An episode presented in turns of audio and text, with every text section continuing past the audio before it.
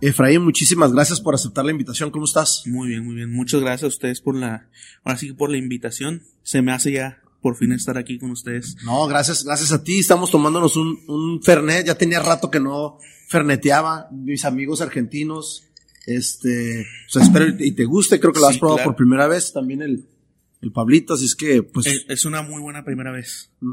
Digo, solo hace falta un, un asadito, pero en otra ocasión. Estaría perfecto me platicaste ahorita que también cocinas muy bien, así es que ya después tendríamos oportunidad de, de, pues de convivir con eso, ¿no? No sé si muy bien, pero ahí se le hace el. como, me lo, como me lo platicaste ahorita, ya, ya no dije, güey, no, porque ya comí, cabrón, pero si no, este, Efraín, yo te traigo porque yo te conozco por medio de Gama. Gama es el diseñador de, de casa, de mis cosas, de, de mis proyectos. En ese entonces creo que andaba muy saturado. y le digo, oye, pues recomiéndame a alguien también otro amigo que hace playeras, el este, el Lalo, el de manos sucias, también me apoya a veces.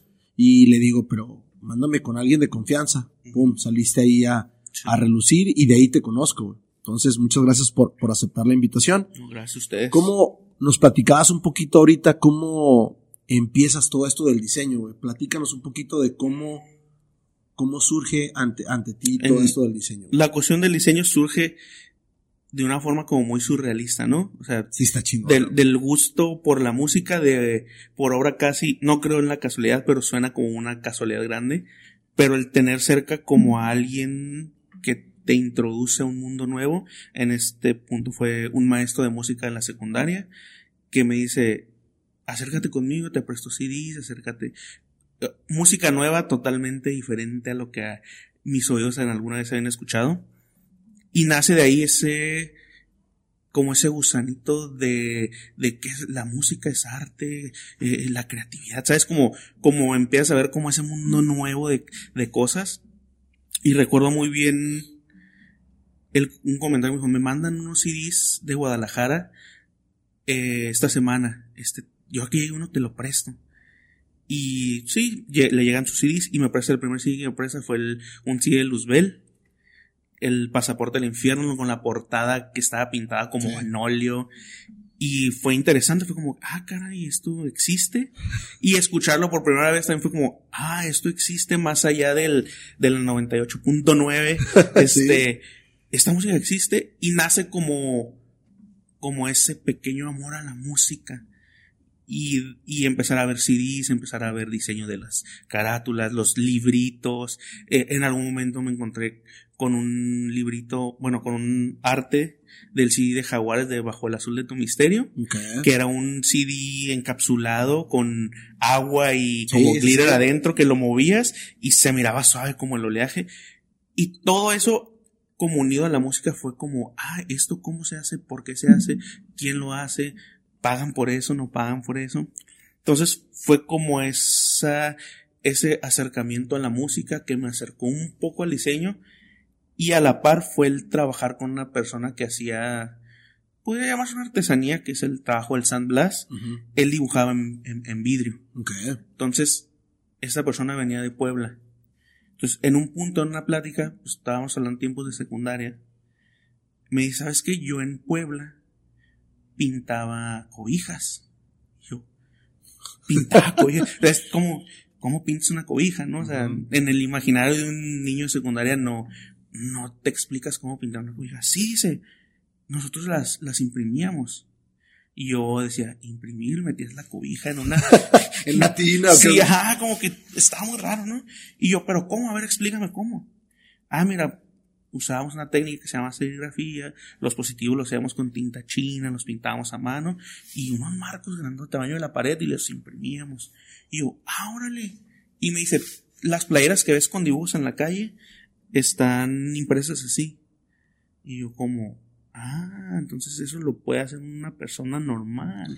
Así como que, y, iba como a la par de acercamiento a la música. En la secundaria hicimos, hice mi primer bandilla, ¿no? De covers de Black Sabbath, con los mismos alumnos ahí, agarramos pura, pues estaba, er, la pasábamos bien, la pasábamos bien, pero de mi, de mi parte era como un re de, descubrimiento de lo que iba a venir después. Porque la música fue como el acercamiento más grande que tuve, ahora sí que a la gráfica y a la serigrafía. No, y además las bandas, las bandas que, que mencionaste la mayoría traían arte en, esos, en pues estaban producidas. Lo que a lo mejor en México no se daba como en una escala tan grande, ellos ya lo, ya lo producían a nivel mundial. Entonces, el arte de los CDs estaba bien suave, o sea, todo su merch estaba bien suave, todo estaba bien, bien curado. Me acuerdo el, primer CD que compré ya con mi dinero fue el Black Album de Metallica. Porque decía, ¿qué, misticismo hay de que sea todo negro? O sea, ¿por qué? O sea, como esa duda de por qué es todo negro, qué es el Black Album. Ya después sabes, ¿no? Por la historia de la muerte del Cliff Burton y todo eso. pero fue el primer CD que compré y el primero que puse en mis eh, Disman y, ah, está curada y es todo negro, el CD es negro y todo es negro, hasta una playera sacas negra y dices que es del Black Album. Ah, Entonces, fue como ese acercamiento y decir, ah, está curada. Y en, al mismo tiempo esta persona decía, ¿quieres hacer pruebas de una, una playera? Ah, sí. Y como trabajábamos en una vidriera, armamos nuestro primer marco hecho de perfil de ventana. Lo arremachamos, pa, pa, todo chueco, todo endeble, bien feo. Súper artesanal. Ahí sí era artesanal. Ahí sí era artesanal. Y, ¿sabes qué? Lánzate la parisina y cómprate 5 metros de organza. Y yo, de organza, sí, dice, es una tela parecida a la seda, pero barata. Entonces no gastamos mucho. Ah, sí, y pegamento de tal. Ah, Y armamos nuestros primeros marcos, hicimos unas pruebas.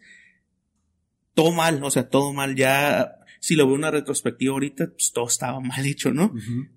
Pero más allá del ejercicio de hacerlo, era el conocer algo nuevo y diferente. Claro. Que iba a ser un hito en mi vida, o sea, porque hay un antes y un después de, eso. Y fue decir, esto se puede hacer. Yo quiero hacer merch para bandas.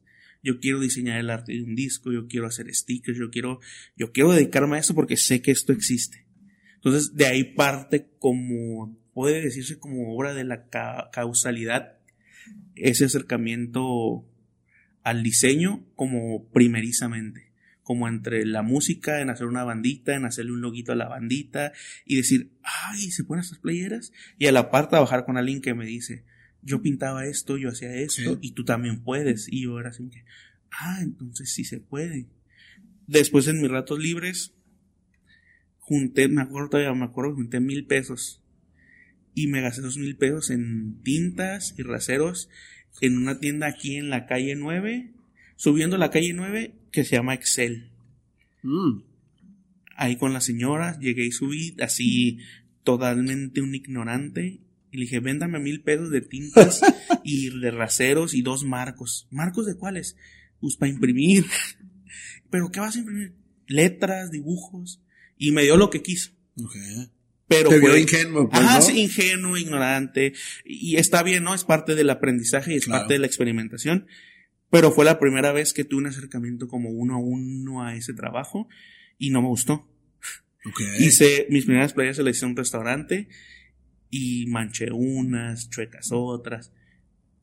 Y en ese momento fue frustrante, pues un, un adolescente tratando de hacer algo para ver si ese algo es lo que quiere hacer en su vida. Ahí todavía no, no ibas a la escuela de... No, no, no, no, ahí está en la secundaria. Ok. Pero ¿cómo, cómo te avientas a hacer un, pues ya un, a emprender, güey, que ahorita ya se le llama emprendimiento? Ajá. ¿Cómo, cómo te animas a decir, bueno, ya tengo mi primer cliente y wow? Creo que es por la necesidad. Platicamos hace rato. Sí. Vengo de una familia, no quiero decir pobre porque pobre puede englobar muchas cosas. Exacto. Pero sí de una familia humilde económicamente. porque, porque pobre puede ser alguien que tiene todo y es infeliz. Y rico puede ser alguien que no tiene nada pero vive feliz. Entonces, eh, económicamente éramos una, una familia humilde, un núcleo familiar muy chiquito. Entonces, sí me gusta decir como esta frase, ¿no? Somos extranjeros en nuestra propia, en nuestra propia tierra. Venimos a Tijuana, nos instalamos en esta ciudad que nos abre las puertas yo llego a Tijuana en el 93, creo. En febrero del 93. No me acuerdo si el 19 o el 18. Tengo la fecha así. A las 9 de la noche. Wow. Con una maleta y yo creo que pesos de mi mamá. Y esa necesidad de trabajar viene desde ese primer día que llegamos aquí. Porque desde ese primer día, bueno, el segundo era noche, mi mamá así como, voy a conseguir trabajo y nos va a ir bien. Y desde ese día hasta el día de hoy, han pasado 20 años a lo mejor, nunca he escuchado a mi mamá decir, no quiero trabajar. Y es esa necesidad de, pues si ella no se raja, porque uno sí. Exacto, es tu mejor ejemplo. Ah, es el ejemplo más grande. Siempre digo, en la casa de mis amigos, siempre hay un piano, o siempre hay una guitarra, o siempre hay cuadros de arte, y es como que es que mi papá pintaba, o es que mi abuelo tocaba. Y dices, ah, es que de ahí viene entonces tu amor por la música, o tu amor por el arte. O Y yo siempre digo, no, es que en mi casa se trabajaba. No había guitarras, no había nada, no había arte. Había una casa con todo lo necesario para vivir. No había nada más. No había lujos, no había. Entonces, es eso, eso a lo que ahora le llaman emprender, es esa necesidad de hacer algo porque hay que comer, porque hay que, hay que salir adelante, hay que hacer las cosas. Entonces, yo empecé a trabajar de los nueve años, o sea, limpiaba patios, trabajaba sirviendo aguas en un restaurante los fines de semana. Otros fines de semana trabajaba en un café de 6 de la tarde a 12 de la noche. Otros días trabajaba en, en otro restaurante miércoles, jueves y viernes y iba a la escuela. Otros días salía de la escuela y le ayudaba a una persona a mover su carrito de tacos varios. Lo tenía por la famosa subida de los fierreros. Ok, en la 10. Ajá, en la 10 lo tenía a la mitad de la subida y todos los días me esperaba para ayudarle a subir el carrito. Y mi paga era un taco de, un taco vario de sobras. Era un taco vario de, me sobró salsa y huevo, échalo.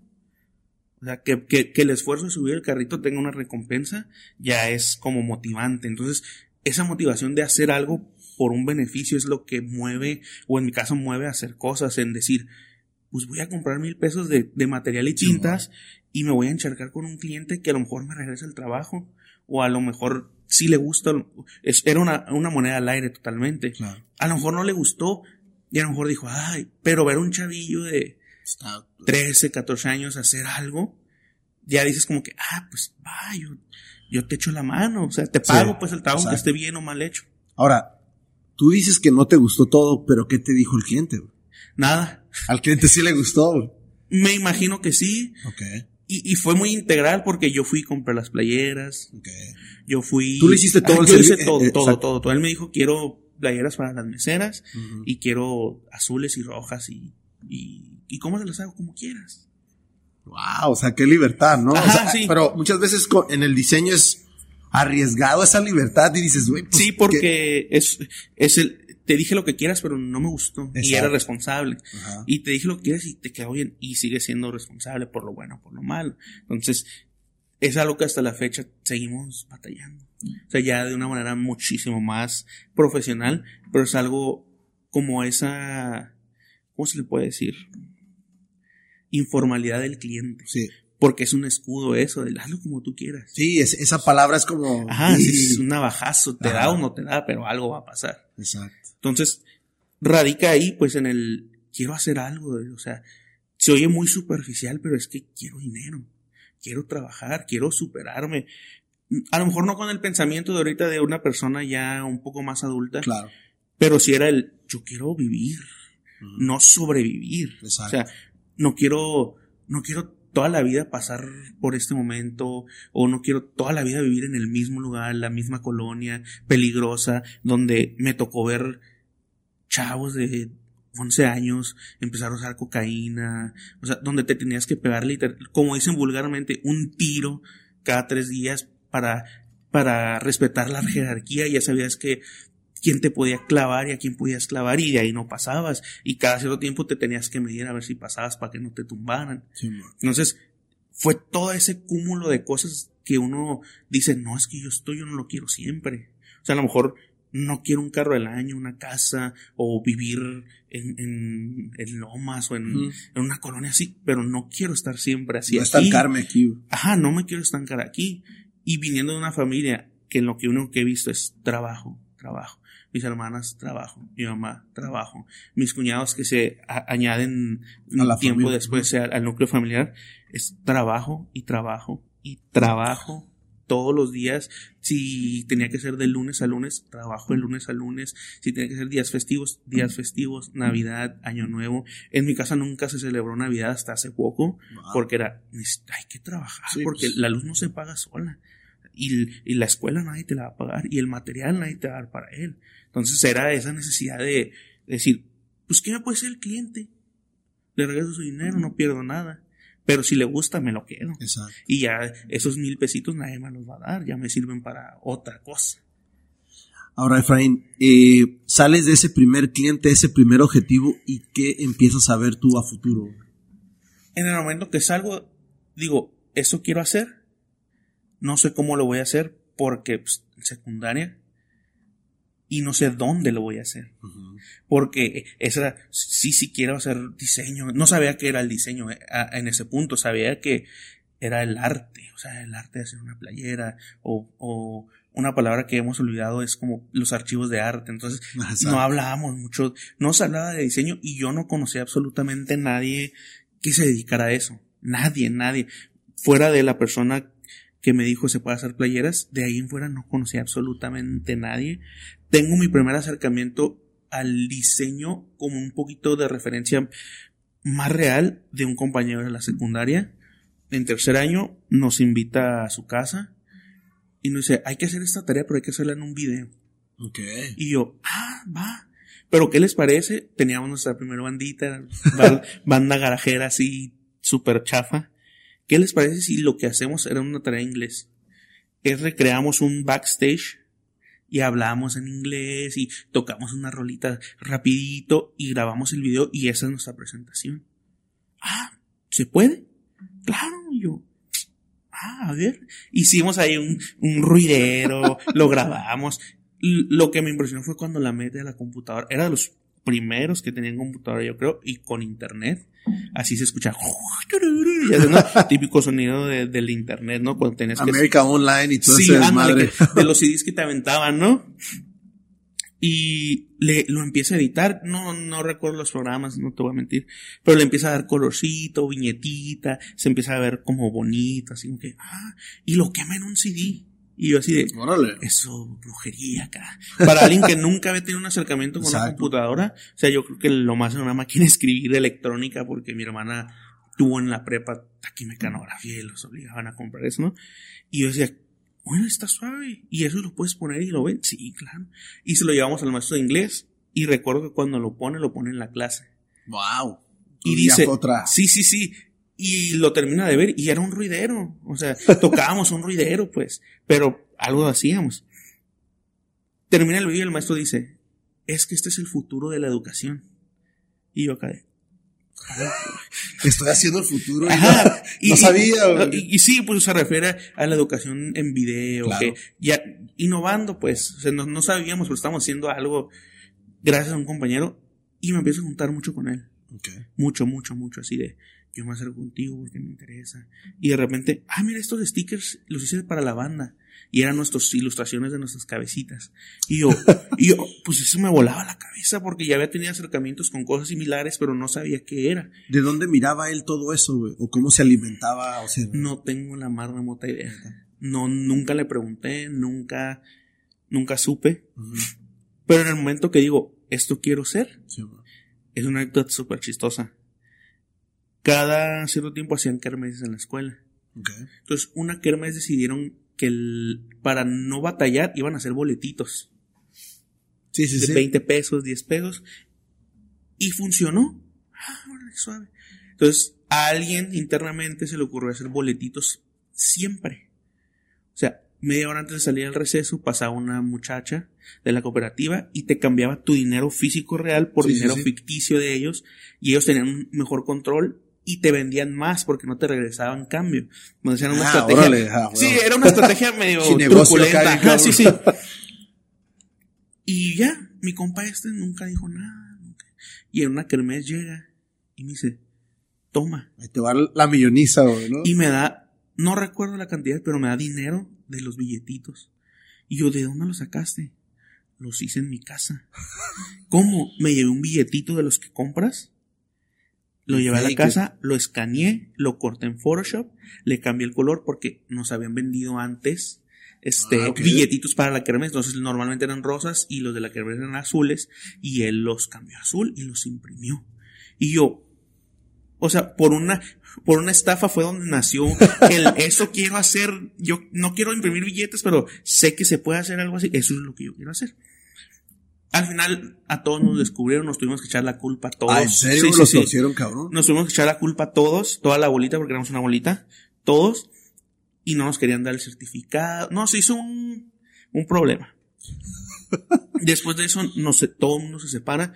Soy una persona, a lo mejor por mis antecedentes, pero no busco como vivir del pasado. Ok. Salimos de la secundaria y yo no sé nada de nadie, ni de, ninguna escuela, de ni grupos, ni de reunión, absolutamente de nadie, y no, no me interesa, porque yo voy para adelante. pues. Y porque con el tiempo cambias, cambia la gente, cambia la perspectiva, cambia la forma de pensar.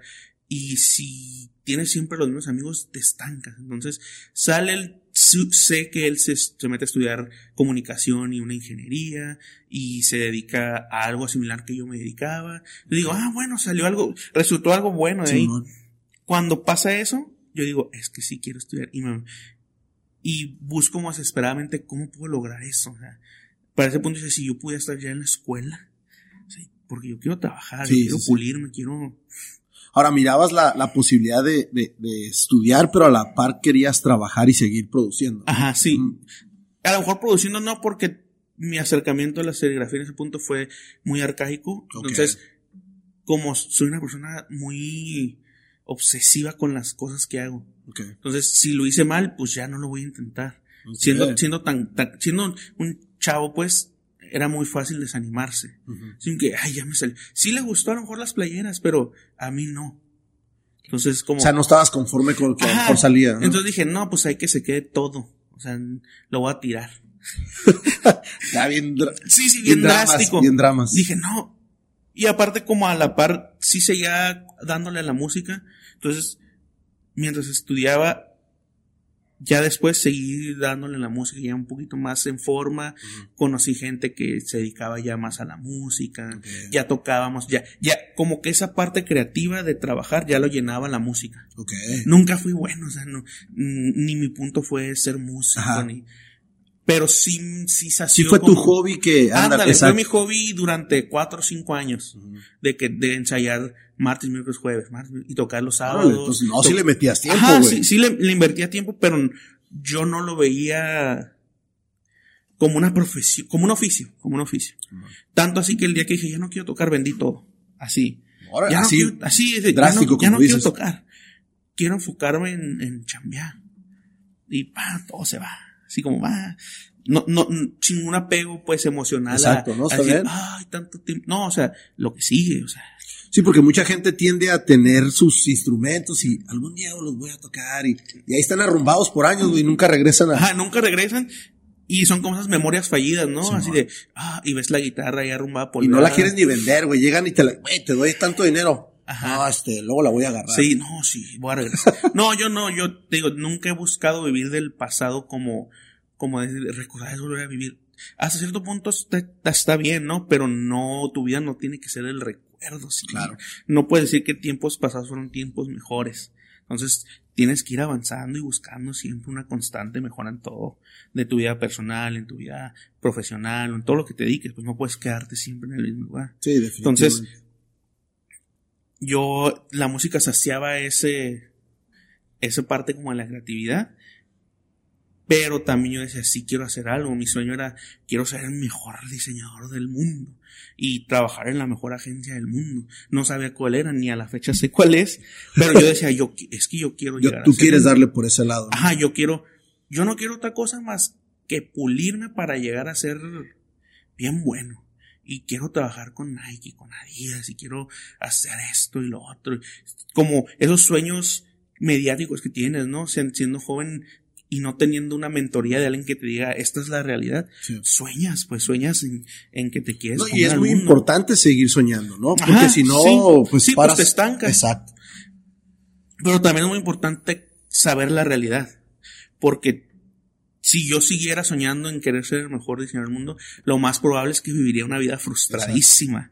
Y, y, lo que esté haciendo ahorita no me satisfacería en absolutamente nada. Y creo que lo importante, y esa frase la acabo de escuchar, es hacer lo que te toca hacer hasta llegar hasta lo que quieres hacer. O sea, haz lo que te toca ahorita bien para poder llegar a lo que quieres hacer. Entonces digo, ah, a lo mejor no me espanta trabajar porque toda mi vida he trabajado. Claro. Entonces puedo seguir trabajando para lograr algo. mejor no voy a ser mejor en el mundo, pero voy a hacer algo de mi vida. Entonces, ya el simple hecho de salir del la, base de la pirámide para arriba, ya es ganancia. Ya es, ganancia. Ajá. Entonces, ese acercamiento con mi amigo de la secundaria me abre como el panorama y de manera surrealista, te lo conté hace rato, voy a inscribirme en la prepa. Y voy a la prepa Notay, no recuerdo, no recuerdo qué. Ya no recordamos el nombre, pero sabemos dónde está ubicado. Sabemos, saben dónde es, ¿no? Voy y me formo un día antes, porque era como a la Lázaro, vas y te formas. Sí, a, ustedes les tocó eso, a mí ya no me tocó eso. Ajá. Entonces, y, tenías que ir a formar para alcanzar lugar, porque si no, no, no, entrabas. Y entonces era así como que, pues, sobre, lánzate. Voy, y hago fila desde un día antes en la mañana, o sea, 24 horas. Wow. Hago fila y me toca de los que no están tan lejos, me toca un buen lugar. El, al otro día de hacer fila, sale una señora. Todos pensamos que era, no sé, la directora. Todos iban con sus mamás, yo iba... Iba solo, ¿no? ¿Ya? Solo y, y, sin malicia de, de, pelear, ¿no? De, decir, señora, cálmese, ¿no? O sea, pues, ¿qué le alegas a una, una señora, no? Y dice, ¿sabes qué? La fila no cuenta. Fórmense por apellidos.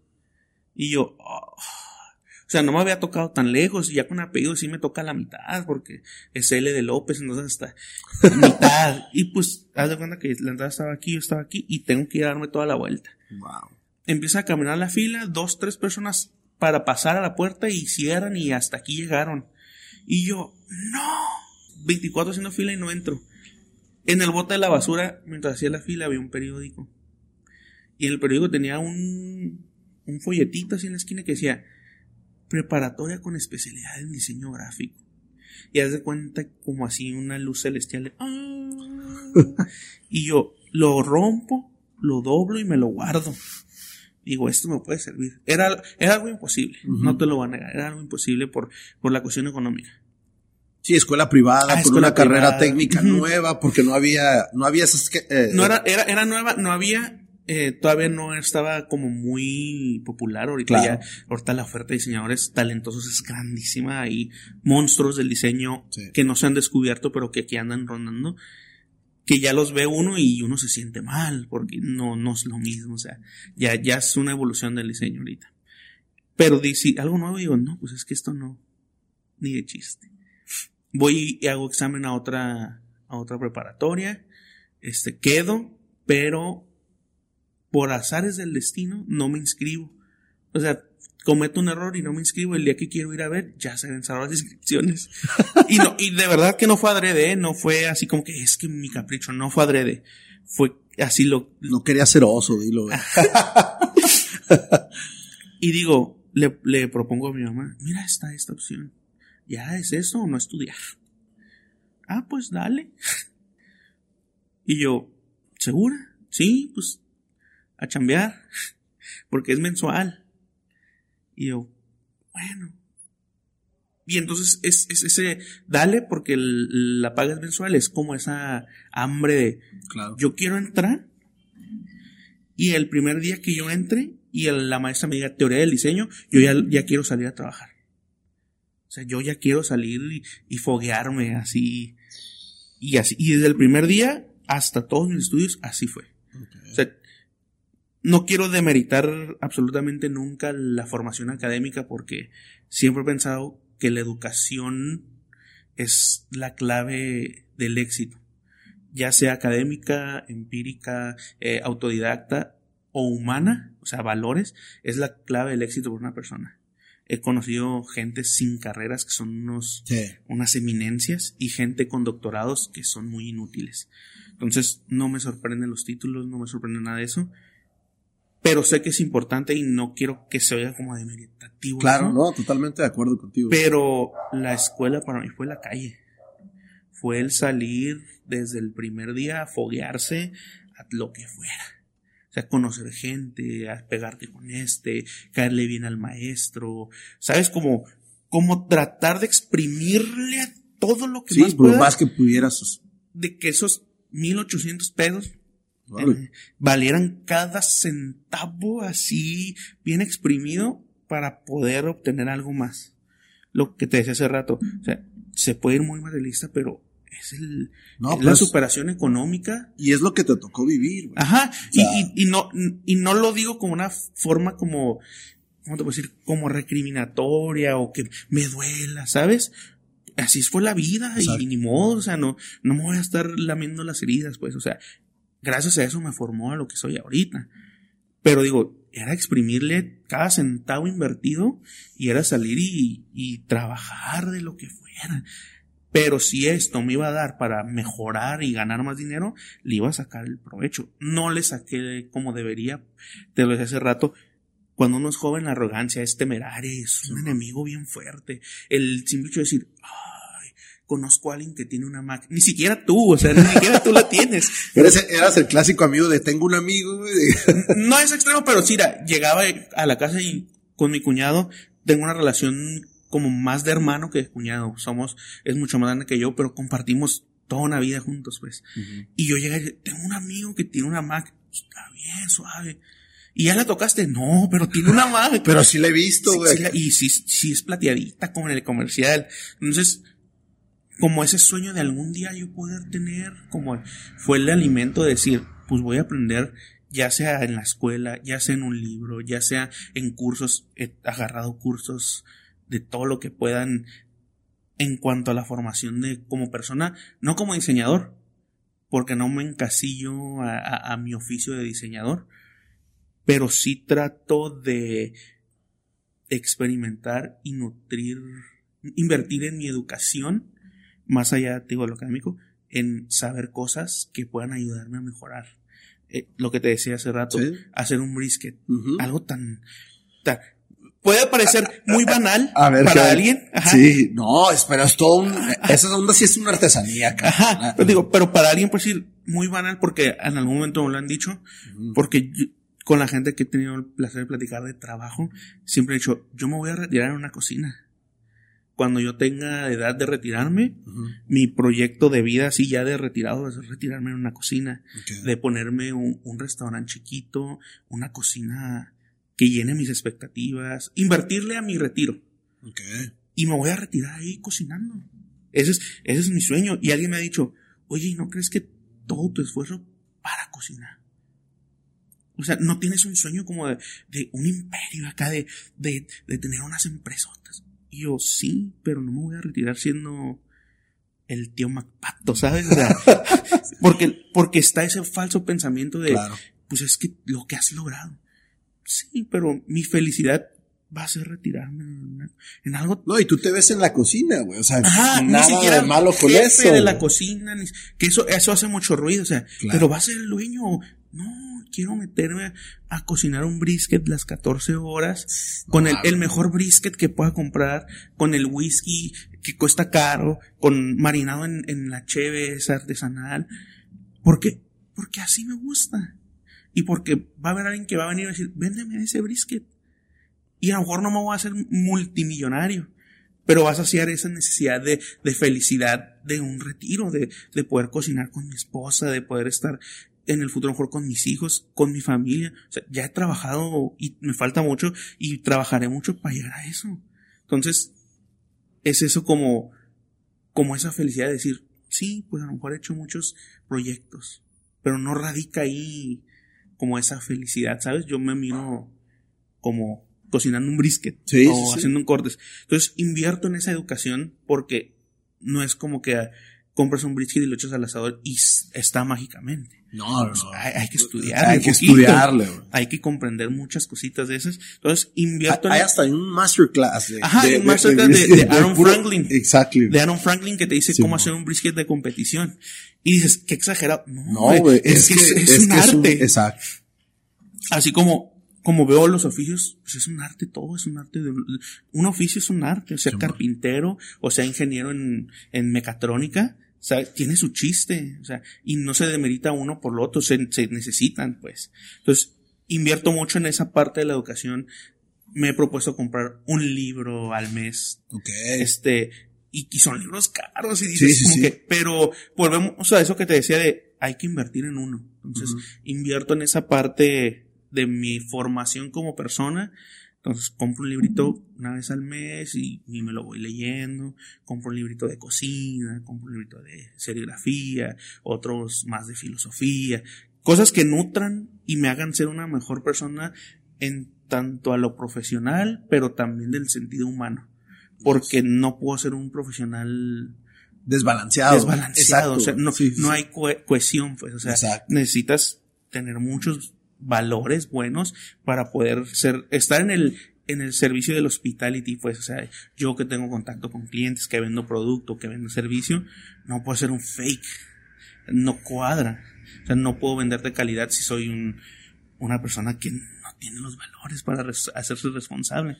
Y, además, como tú lo acabas de decir ahorita, tú tratas ya directamente con un cliente, puede ser un cliente grande, un cliente chiquito, tú debes de tener ese tacto. Ahora, ¿cómo decides? Nos vamos a brincar una gran parte de, la historia que me platicaste hace ratito, pero ¿cómo decides abrir tu propio taller, güey?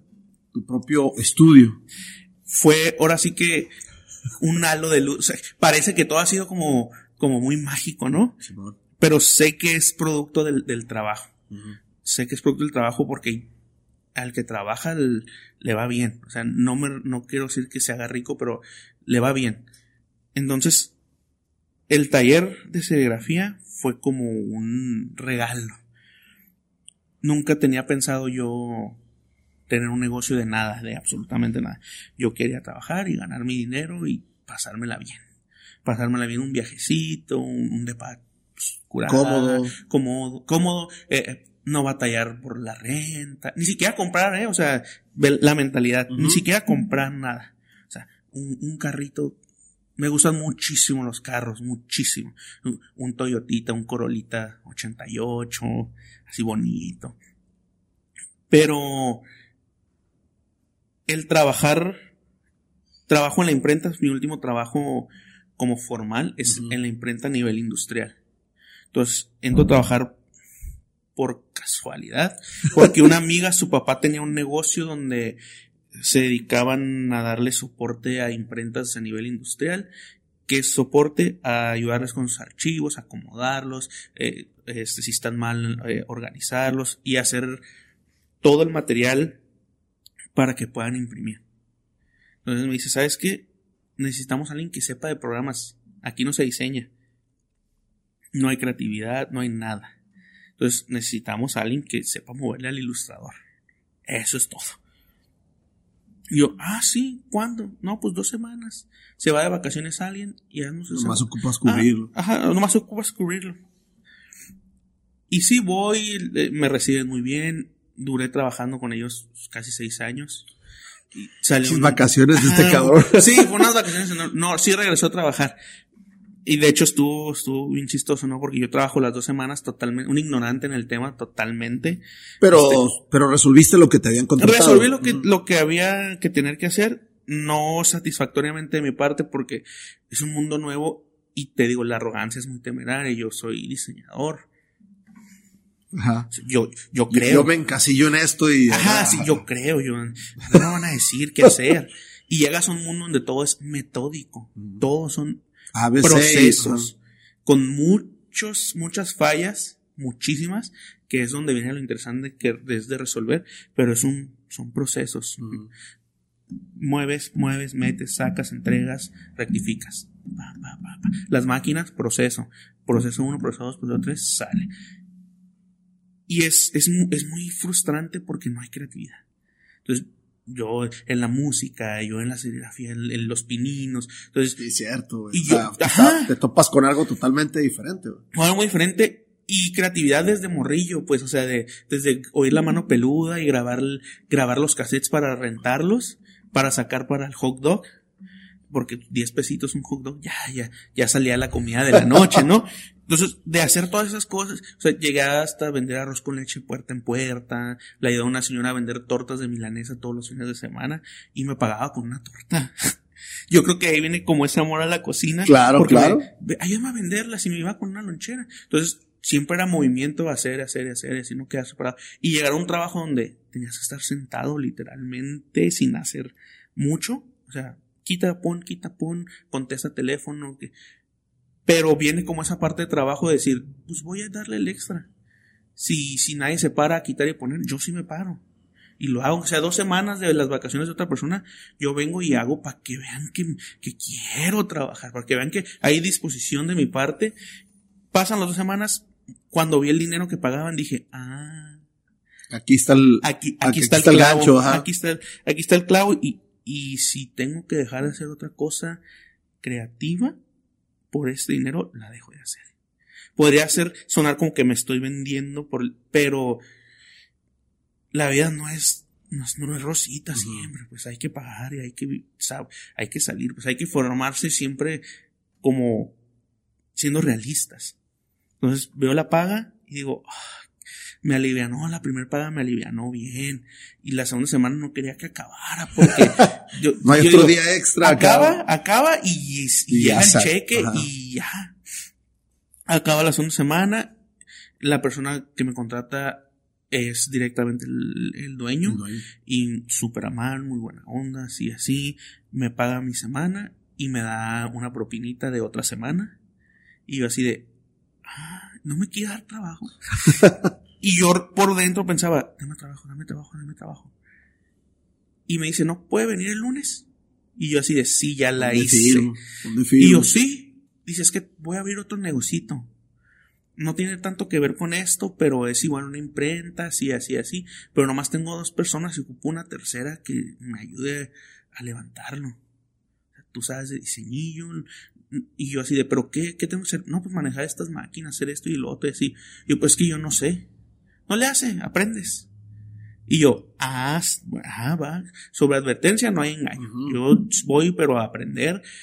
Y sé que no aprender todos los días, pero va a llegar un momento donde tengo responsabilidad. Claro. No, yo siempre he dicho que las empresas que te pagan por, por darte una instrucción o por entrenarte, esas son las empresas que realmente claro. van. Sí, porque no vas a desempeñarte un trabajo como un robot. Exacto. Sea, vas a, a un crecimiento. Y creo yo que ahí es la clave. Hacer escuela, le llaman, ¿no? Vas a hacer escuela. Le digo que sí. Él voy el lunes y me, me, platica el plan. Y le digo, ¿cuándo empiezo? Yo en mi mente, pensando, tengo un mes para llevarme la concha. Y me dice, venga mañana. Y yo así de, voy mañana. O sea, yo vivo hasta Rosarito y el trabajo era aquí en el centro. En taxi y en, en camión. A las seis de la mañana, vámonos. Llego y era una bodega vacía con unas máquinas, así, dos personas trabajando, que todas su vida han trabajado en la imprenta, saben cómo se mueve, saben. Y me dice, su chamba va a ser esta, esta y esta y esta. Y yo, sale, ¿quién me va a enseñar? Van a venir los técnicos de las máquinas, le van a dar un curso a usted nada más. Y yo así de, wow. Ya tener como acercamiento que te digan, ¿te van a dar un curso? Dije, a lo mejor sí funcionó que yo fuera el que me parara a sacar y meter material. Exacto. Y ya, pasa, van los técnicos, este, me enseñan, empezamos el trabajo. Trabajar con hombres es complicado en la organización.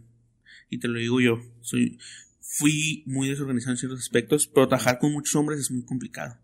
Cuando no hay una mujer, la, desorganización es tremenda. No, dale así, cabrón. Simón, no, dale. Siempre estaba sucio. Simón. Eh, eh, eh toppers de comida arriba de las máquinas, así como... Y, cuando uno es ignorante en el tema, lo ve bien, lo ve normal. Pero en la suciedad no, entonces eso no es tan normal. Entonces, está sucio, ah, cerramos a las seis, ya váyanse pues. Sacaba la cubetita, iba a la tiendita a comprar un fabuloso porque ni eso había. El mapeador, barría, trapeaba, limpiaba escritorios, las maquinitas con toallitas con alcohol, limpiecito. Y otro día llegaban, ¿quién limpió? Pues el morro. Ah, órale. Y así, yo trapeaba, yo barría. Y alguien me decía, ¿por qué haces? ¿No te pagan para eso? Yo, no, pero aquí trabajo. Y si llega un cliente se ve mal. Entonces, ¿qué va a pensar del trabajo? ¿Cómo sale? Entonces, salió mal esto, yo lo arreglaba. Nunca con, nunca con una retribución económica, nunca, nunca. Pero sí con una retribución de confianza. Porque llegó el Sí, dabas el plus, güey. Ajá, daba el ex, me ponía la camiseta. y mucha gente a decir como que, ay, es que eso es lo que quieren los patrones. Lo veía de una manera más estratégica yo porque el que aprendía era yo. Porque el que aprendía a trabajar en un ambiente diferente era yo. Diferente a todo lo que había trabajado, pero ya con una responsabilidad. O sea, aquí está la máquina, dale, y si sale mal, es tu culpa. Entonces, era una, era un, como un engaño, pues no, no mapeaba nomás porque sí, era, pues me tengo que aprender a, a la responsabilidad, o sea, de, de ser organizado, de ser limpio, de que se vea bien y ver qué resultados trae esto. Y digo resultados de confianza porque llegó el punto en el que yo ya trabajaba en los tres negocios. Oye, se, este trabajo salió mal acá, ve y lánzate. Y yo llegaba, ¿qué salió mal esto? Ah, ahorita lo solucionamos. Listo. Oye, que aquel cliente le, imprimieron mal el trabajo, pero no saben por qué. Voy para allá, checa el material. No, que las placas están mal, repítanlas. Entonces, llega ese punto en ya manejabas todas las tres empresas. Ajá, ya, ya, ya había en el área del, del, como, salió mal, háblenle a Lefra. sí, así como, pero tuvo un costo. O sea, yo llegué ahí y de las primeras cosas que hice fue bajar una tesis de imprenta. De la Universidad de Londres. Ahí la tengo impresa bajo una tesis y es una tesis del 80. Entonces, muy diferente, pero con todos los conceptos básicos de, de los métodos de impresión, de las máquinas, máquinas de imprenta, de todos esos aspectos técnicos y me la leo. Y digo, ah, ya sé cómo funciona esa máquina y sé cómo le podemos sacar más provecho. Ya sé cómo puedo reducir el margen de error de la máquina grande que no está hecha para imprimir así. Entonces empiezo como un reto a, a, cultivar ese lado que tenían descuidado porque a todos les pagaban para hacer A o B. Entonces ahí es donde digo, ah, aquí les doy la vuelta. Entonces había más diseñadores, pero el diseñador siempre es un poquito más especial a la hora de la comida. Les pagaban bien. Pues vamos a comer sushi. ¿Vas? Y yo, no. Traigo comida en, en, en mi topper. Órale, pues sacaba mi topper, me bajaba al área de máquinas. ¿Quieren un taco? Todo así como que, sí, mi jefa hizo de comer. Era muy raro que mi mamá hiciera de comer, pero cuando hacía, era, me voy a llevar porque... Voy a compartir. ahora sí, como dicen, de esto no hay todos los días. Y les compartí un taco y, oh, está bien bueno. ah, sí, lo hizo mi jefa. Ah, y me los fui ganando. Entonces, de repente ya llegaba y, ¿qué onda, César? ¿Esa máquina cómo sirve? vente. Y me metía al cuarto de máquina. Esa funciona así, así, tiene un sistema así, así, así. Y yo haciendo notas aquí. y ya, cuando terminaba me iba a la compu. Dijo algo de, de LPPs. Ah, ok. Y dijo algo. Y todo trataba como de aprender el por qué para ver cómo podía hacer yo que el trabajo saliera mejor. Entonces, salía algo mal, yo ya sabía por qué. Llegó un punto en el que los ingenieros de Kodak llegaban a darle servicio a la máquina, que tenía una máquina muy especial. Llegaban y yo tenía que ir a ver. llegó el punto en el que llegaban y me decían, ingeniero, ¿cómo lo ve? Eh, y yo así de, no, mire, es que lo que pasa es que la otra vez pasó esto y esto, y lo que hice fue quitarle los imanes al tambor y acomodarlo así. Muy bien, leyó el manual. yo, claro, así por supuesto. ¿Para qué está el manual? Cuando antes se traba la máquina y, espérate, que viene el técnico. Y yo, pero ahí está el manual de cómo se abra y cómo se quite. Ah, muy bien, ingeniero. Y yo por dentro me reía. yo, qué chido, ¿no? O sea, nomás por leer el manual y bajarte la tesis, ya alguien te dice ingeniero. Pero no es el título, es el conocimiento. sí, sí, sí. Entonces, me gano como toda esa confianza, todo ese conocimiento, y llego al punto en el que empresas de afuera, a las que les trabajamos, dicen, hay un caso de una, una maquila que hace juguetes. Bueno, una marca de juguetes mundial. Que su cierta parte de los juguetes, de los empacos de juguetes se imprimían aquí. No puedo decir quién. Ya saben ustedes quién. Resulta que un archivo viene mal desde China. Y el archivo lo mandan en un empaque así súper sellado, que no se puede regresar porque es información confidencial. Entonces no lo quieren mandar por correo porque corre riesgo. El archivo viene mal. Y nadie, ¿no? Pues lo vio mi compañero y así lo mandó, imprimieron mal las cajas. Se, hizo, se, hizo, un desastre. Entonces, yo no estaba muy al tanto de la situación. Pero cuando mi jefe me dice, ¿sabes qué? Está saliendo mal esto, no sabemos por qué. Reviso el archivo y viene mal, en una extensión de color que no es nada más. Pero esa extensión de color echa a perder pues, todo el archivo y estás hablando que en un día se imprimen 250 mil cajas y un día parado son 250 mil cajas que alguien las va a pagar. Pero no las pueden imprimir mal porque imprimirlas mal es, pues es un rollo, ¿no? ¿Cómo lo vamos a solucionar? Y yo, pues volviendo casi a hacer todo. Eran caricaturas. Y me dicen, no, pues entonces no. Al otro día recibimos una llamada de la ingeniera jefe, ajá, ya no cualquiera, la ingeniera jefe, que fuéramos a la fábrica. Y yo, ¡ay! Ya valió. Y mi jefe me dice, vas tú, porque nadie le va a saber solucionar nada. Llego a una sala de conferencias, a una televisión con un chino en la pantalla. Y le explico que está mal y el día así, así, así.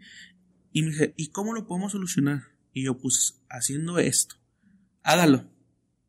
Y yo así de, sí, sí lo hago. Ok, muy fría la señora. Me imagino todo el peso que caía en sus hombros. Me salgo y le habla a mi jefe. Y él me lo dijo en el carro, porque fuimos los dos. Le habla a mi jefe y lo mete a la sala y le dice, ¿cuánto dinero le paga al muchacho? ¿Por qué? ¿Cuánto dinero le paga? Tanto. Le dobleteo el sueldo y se lo trae para acá. Y yo así de, me lo, él me lo dijo y me dijo, decídale pero era una maquila. Entonces, a las, a la, como era de confianza, a la hora que sea, yo tenía que estar disponible. Y le digo a la señora, no tengo carro, vivo hasta Rosarito. Y la maquila está en Mariano. Te pongo camión. no carro, camión. Ajá, sí, pues carro, no, pongo una ruta. Y yo, fue, fue una, una decisión así como que, tal vez seguiría trabajando ahí si lo hubiera dicho que sí por la zona de confort. Pues, estamos hablando de lo que siempre estaba buscando, ¿no? Y le digo que no. Digo, no.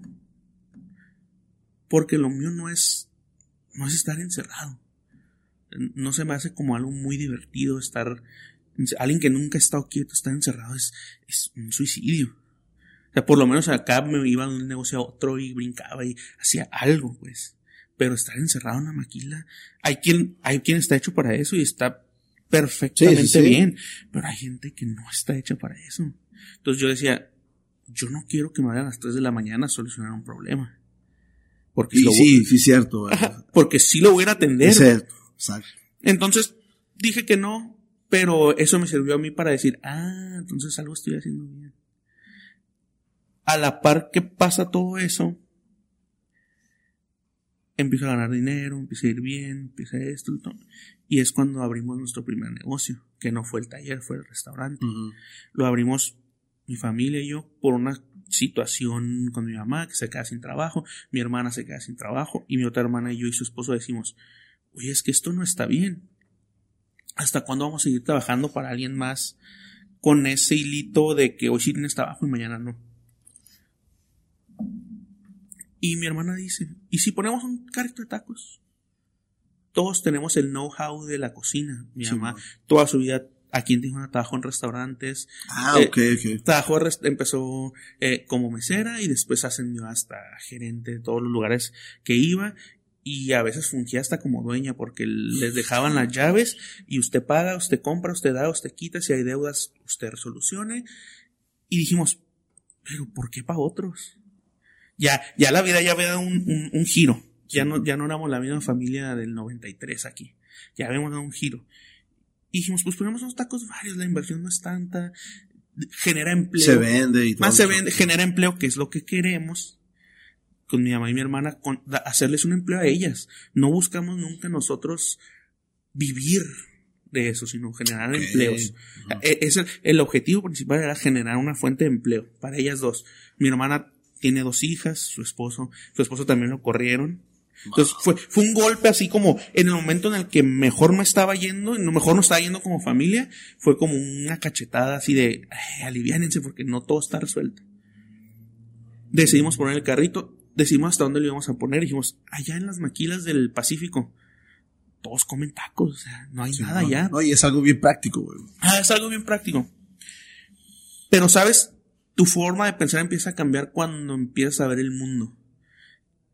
Y hoy había visto el mundo del dinero de, de las maquilas, de hay, hay dinero y, me estoy, me está ganando, me estoy ganando bien. Había días que hacía horas extras hasta las 4 de la mañana, el otro día entraba a las 8 de la mañana, me salía al estacionamiento a dormir al carro, me quedaba dormido, ya tenía carro, me quedaba dormido y a las 9 le daba y a las 6 de la tarde, eso sí, terminaba de trabajar y me iba a entrenar para mantener la cordura de 6 a 9 entrenaba ahí en el Entra. Sí, sí, sí, lo que sé que tienes historia. Ajá, de 6 a 9 en el Entra y de 9 a 1, 2, 3, 4 de la mañana, 5 de la mañana, salgo, me duermo dos horas, no me voy a mi casa, que me tocó una vez quedarme dormido manejando. Entonces dije, no, me duermo afuera, regreso al trabajo, trabajo dos, tres horas, me voy a mi casa y me baño. Si me bañé en el Entra, no me voy a mi casa. Entonces era un ciclo. Sí, aprovechabas todo. Era, y horas extras pagadas. Entonces, yo decía, denme todo lo que me quieran dar. Entonces sale de ahí un poco el presupuesto para el carrito de tacos. Yo decía, denle, con el dinero que tenemos, sí, sí, sí sale. Y cubrimos ese, esa necesidad de, de empleo. Pero también esa visión que te digo del mundo cambia. Me tocó ir a la Ciudad de México por primera vez y vi los, los restaurantes y vi los cafés y vi la vida como más cosmopolita. Puede ser un caos la ciudad, pero es un, es, el, es... el primer mundo de nuestro país. Sí, bueno, definitivamente lo que acabas de decir, concuerdo con eso. Entonces, si te quedas como que, ah, y me traigo muchas ideas de allá. Ideas no, no, no robadas, sino inspiración, decir, claro. es que esto, todo esto, yo soy mucho de comida, a mí el street food me encanta me gusta ir a un restaurante, pero si puedo ir a comer tacos, voy a los tacos. Sí, pues, definitivamente. Entonces, recorro todos los puestos habidos y pueda haber. Y digo, es que esto me lo tengo que llevar para allá. No sé cómo, pero me lo tengo que llevar. Regreso ya con el plan de la, del carrito de tacos varios. Y les digo, ¿y si el carrito lo metemos a un local? Ah, sí, sí. Y después me mido yo, después de seis años de, sin, cuatro años, porque todavía, no, todavía duré dos años trabajando, cuatro años trabajando en la imprenta, digo, y si me mido diseñando algo, ya tenía cuatro años que no hacía como diseño. Diseño, ajá, así como de un cliente, pues. Digo, y si me mido y hago algo curada, ¿qué puede pasar? Y entonces mi cuñado me dice, ¿y si ponemos un restaurante? En juntas, porque teníamos juntas cada semana todos los martes a las 6 de la tarde. Así, desde el principio fue así como... Algo formal. Formal, así. Pues un carrito de tacos, con todo lo que ya hemos vivido, el carrito de tacos es el, el que más bueno, el más bonito, el más impecable, el, así pues. Y entonces, ¿cómo, cómo le das por, por tu estudio? Fue como, como resultado de poner un primer negocio y decir, ah, sí funciona.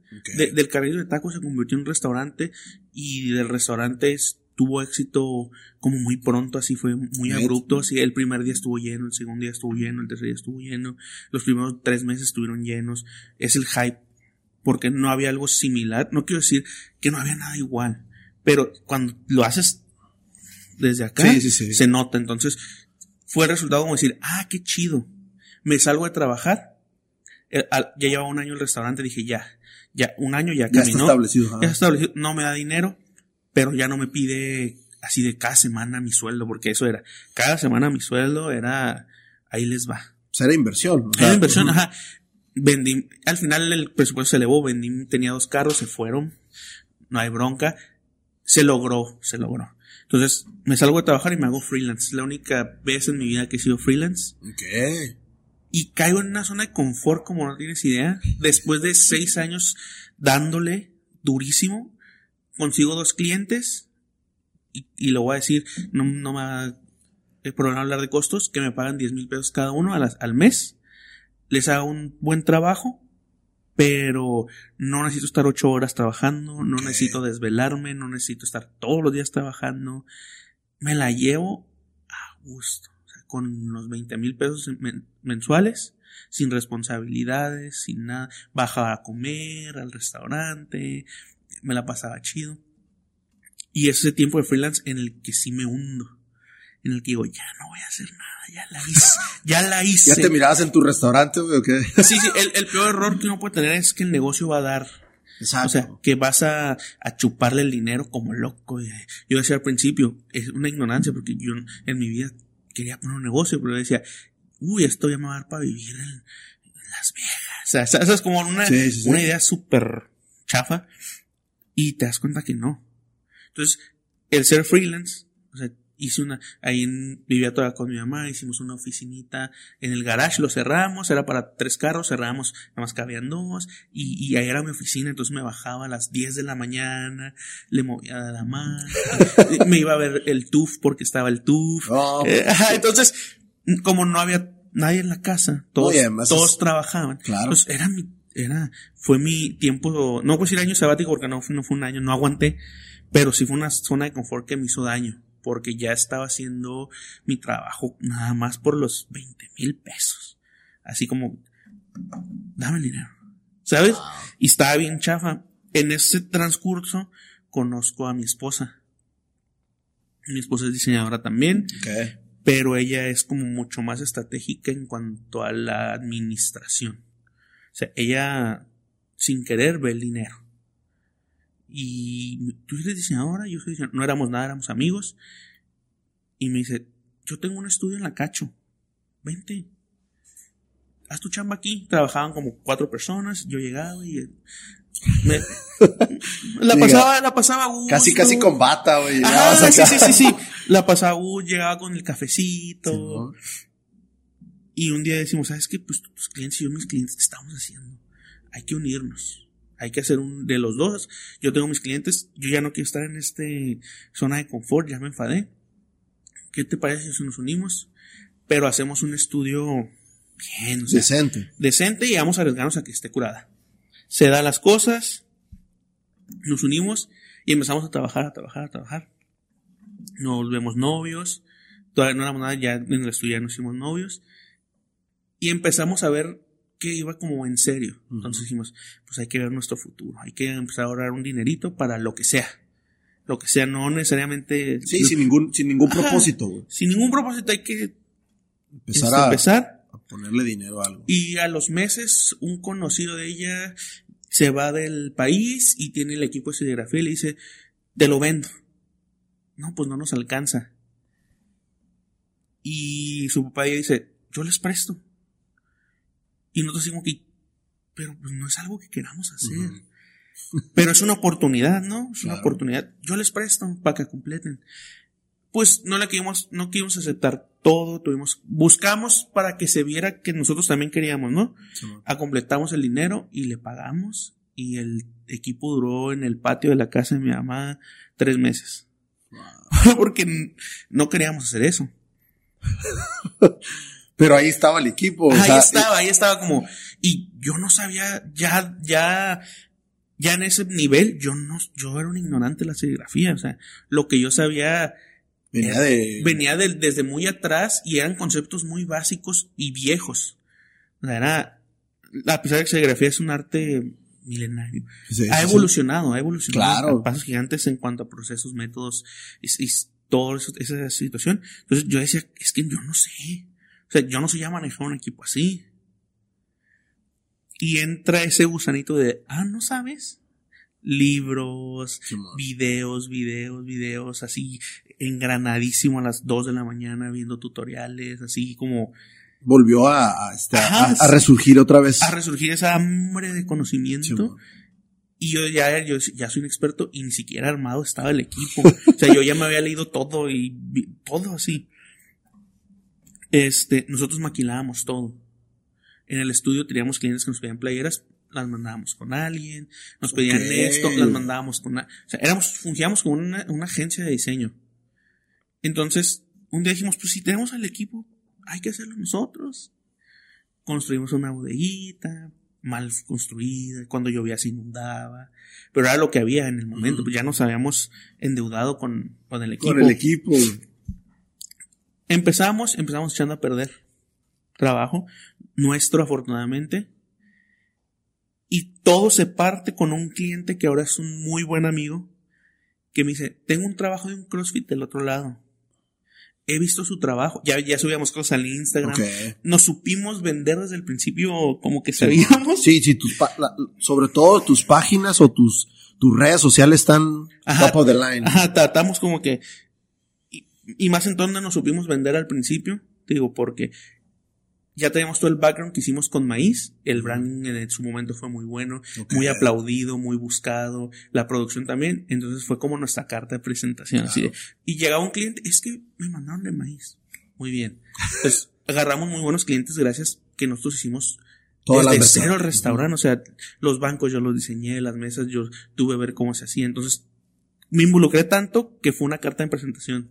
Mi portafolio así de Vayan, a, vayan al maíz a ver lo que yo hago, exactamente. Este, nos cayeron clientes y empezamos a hacer, digo, trabajos. Llega este, esta persona, tengo un cliente del CrossFit, quiero que le hagan playeras. ¿Pueden? Sí. Estábamos montando el equipo todavía y se nos ocurrió mandarla a hacer a otro lugar. Nos las entregan y nunca hacemos eso, pero no, no las revisamos. Y se van. No, quemadas, manchadas, un, un trabajo muy malo y me marca, oye, pasó esto. Y yo, y, le, y fui sincero, nosotros no las hicimos. dije, te regreso tu dinero. Y le dije, te invito al maíz. Y ahí platicamos y te regreso tu dinero. O sea, no, no podía echarle mentiras de nada. O sea, era, era la verdad. Me dice, sí, vamos, comemos, muy buena onda. Y me dice, no, quédate el dinero, pero hazme tú las playeras. Yo, sí, pues dame chance. Déjame instalo mi, mi equipo. Ajá, dame chance. Hijo, pero ¿sabes qué? Quiero de la tinta que no se siente. Si se hace serigrafía no es como cosa fácil empezar esos. Y yo así de, dame chance, dame chance. ¿Cuánto quieres? Eso fue como en noviembre, diciembre, y dije en enero. Cuando en realidad que me dijeran él. Y me dijo, sí, te espero en enero. Busqué proveedores. No, hombre, hice moví cielo, mar y tierra y conseguimos proveedores, hicimos una prueba y quedó. ¿Sabes cómo ese? Ya quedó. Le hice las playeras, todo bien. Y dijimos, de aquí para adelante. Y echando a perder y reponiendo, y echando a perder y reponiendo, y echando a perder y reponiendo. Y hasta el día de hoy han pasado casi cinco años y echando a perder y reponiendo. Sí, porque cada proyecto es diferente. Porque cada proyecto es diferente, pero pero con una conciencia muy responsable de lo que estamos haciendo. Entonces empezamos chiquitos, erróneos y fuimos creciendo, muy sinceros siempre, sabes que nos equivocamos, dame chance y te lo repongo. Sabes que nos equivocamos, sé que es para hoy, te regreso tu dinero o espérame dos días. Sabes como siempre con esa actitud muy honesta de decirte mm, no somos los mejores, aunque mucha gente es que no no no no somos no y estamos lejos de serlo pero siempre muy honestos en, esa, en ese sentido. Vamos creciendo, vamos creciendo y el crecimiento es con, eh, con crecimiento profesional de nuestra parte. Crecemos tanto que cerramos el estudio de diseño y nos volvemos 100% un estudio de serigrafía. Ya, ya la que era mi novia, mi esposa, y ella, los dos ya nada de diseño, ella se encarga de todo lo que es administración y organización vuelvo a lo de hace rato, sin una mujer está súper complicado que uno lleve un negocio y yo lo veo porque yo estuviera en la quiebra, porque no, no mido el cuanto el, el impacto del dinero. Sí, de, yo digo, ah, sí cobra poquito, dale. Y ella no, ya, a ver, saca la tablita, las playeras cuestan tanto, la tinta, ta, ta, ta, ta. Y, es, y al principio fue muy complicado cuando migramos a 100% un estudio de, de, impresión. Ajá porque fue adaptarse a trabajar bajo procesos, claro. bajo estándares, bajo esto, bajo el otro. Se ha ido logrando, ya agregamos más gente al equipo, ya hay una fluidez, ya se puede ver como un negocio que va a dar en algún momento un brinco y va a crecer. Hemos trabajado muchísimo para lograr eso, hemos estudiado muchísimo para lograrlo. Digo, nos equivocamos, pero tratamos de resarcir el daño. Tratamos de ser muy profesionales entonces, hay gente que si, que si no se ha regresado al trabajo, solamente porque no le gustó, sin ninguna objeción eh, práctica ni profesional. Hay gente que nos ha quedado de ver 120 playeras que no le gustaron nomás porque la luz del día estaba gris. como cosas muy sin sentido. Pero también hemos tenido la fortuna de tener muy buenos clientes. Hemos conocido muchísima gente, eh, gente que se ha hecho amiga, gente que, se ha, que ha confiado en nuestro trabajo. Y desde el principio, pues nosotros no sabíamos nada. Y nos la, nos la aventamos a, a darle. Hemos, hemos sido como también ayuda para los jóvenes. Este, Sí, me platicabas que, que hace, te han invitado a dar conferencias, a dar pláticas. Hemos, hemos ido a Ibero. No me gusta decir como me han invitado a mí, porque Thunderstruck no soy yo, es, es, un pues, equipo. Ya es un equipo. Pero al final de cuentas el que empezó dando la cara fui yo, entonces se entiende, se entiende eso. Pero es un equipo multidisciplinario que se la juega con nosotros. Hemos tenido oportunidad de ir a la Ibero, de, no me acuerdo, no me acuerdo si al CETIS, mm, a varios así, pues. Antes de la pandemia, ahorita pues está todo parado. Pero hemos podido ayudar a gente como, como uno le batalló, sabe que hay jóvenes que le batallan. Claro. Entonces, dos de nuestros eh, empleados o ayudantes son estudiantes. Entonces, van cuando no tienen clases, les pagamos un sueldo, un sueldo sin necesidad de exigirles que trabajen no, además me imagino que tienen, un horario flexible, que un, horario, un horario flexible, no puedo ir, te pago el día aunque no vengas. Y no porque, porque nos sobre, sino porque uno sabe lo que es batallar y uno hubiera querido tener la oportunidad de alguien que dijera, dale. Dale.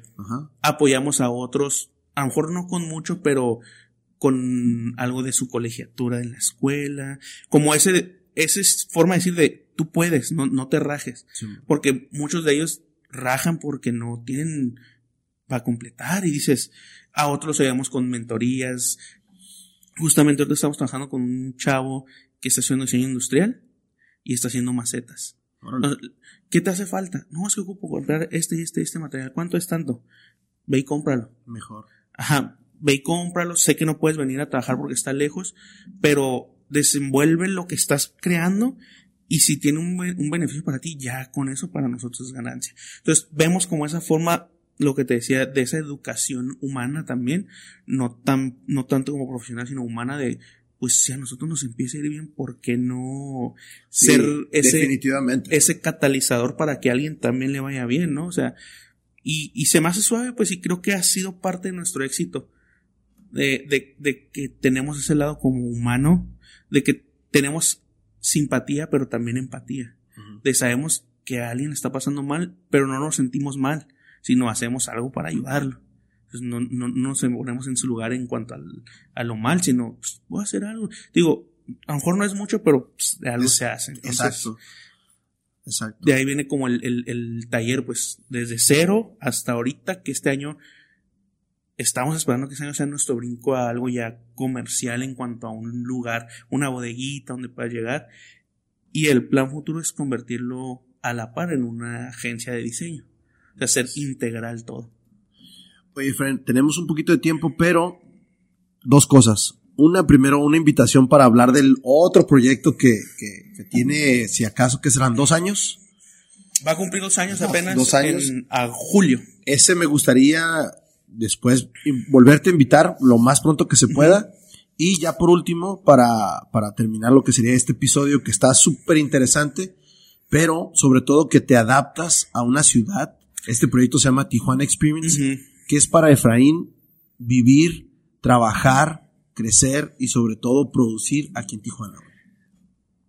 Creo que, digo, estoy muy pegado a la onda de la cocina, entonces hay un concepto que manejan en los restaurantes que no se pueden replicar en otras partes del mundo, que es como que es o, animales o ingredientes, que es algo endémico. O sea, yo creo que ninguno de mis proyectos podría replicarse en otra parte del mundo que no fuera Tijuana, porque están hechos para Tijuana. para Tijuana. Y es como esa parte de decir gracias a una ciudad como Tijuana, ¿no? O sea, a la ciudad que todo el mundo dice es la ciudad de paso la del, la del puente para cruzarte al sueño americano.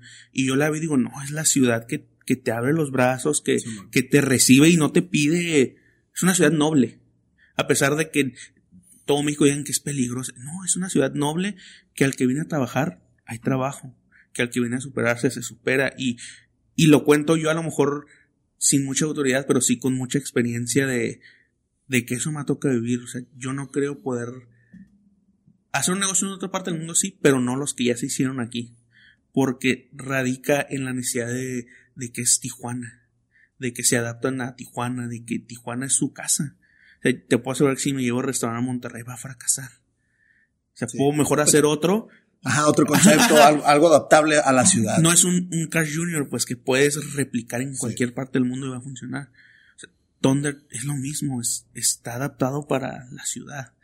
Y a lo mejor puede ser como alguien pensar como que, ay, qué, qué egoísta. Qué egoísta o qué poco pensamiento, pero pues es que es la ciudad a la que llegué como extranjero y que me ha adoptado y que, y que me gusta. O sea, que yo no puedo decir como gente dice, ay, qué Tijuana fea. yo, pues que depende ¿De dónde la veas? De dónde la veas y cómo te ha tratado, porque si, si, si te trata mal es porque ganando andas mal. Entonces, para mí Tijuana es eso, es, es mi casa, es mi hogar. Yo me digo que soy tijuanense, soy del norte, de la esquina del mundo, porque Tijuana es eso. Y trabajar aquí es simplemente retribuir algo de lo que esta ciudad me ha dado y recae en eso de ser en algún momento cualquiera de los proyectos ser una empresa que haga escuela, más allá del dinero, que eso es importantísimo, que si a nosotros nos va bien, nos gustaría que a nuestros empleados les fuera igual de bien, claro. Pero que haga escuela en el sentido de los valores que se puedan aportar. De más empresas, ¿sí sabes? Menos empresas gandallines, menos, o sea, en el marco de la legalidad, pero también en el marco del humanismo en el que, pues al final de cuentas, tú eres un humano y quien trabaja contigo lo es. Entonces, Tijuana es, es eso, pues es la oportunidad de regresarle un poquitito de lo que nos ha dado, porque nos, no, es el, no somos la misma familia nosotros del 93 a la del 2022 y eso, eso es como maravilloso. No, pues muchísimas gracias, Efraín. Eh, felicidades por los proyectos que traes. Muchas gracias. Obviamente, vamos a lo más pronto que se pueda hacer. Yo creo que unas dos, tres semanas. Claro. Nos ponemos otra vez en contacto y hablamos de este proyecto que está muy, muy, muy chingón. Claro, claro. Muy fresco, aunque se dice dos años, pero pues por, en pandemia está. En pandemia está difícil, ¿no? Pero, pero pues una vez más, gracias. Muchas gracias por la invitación.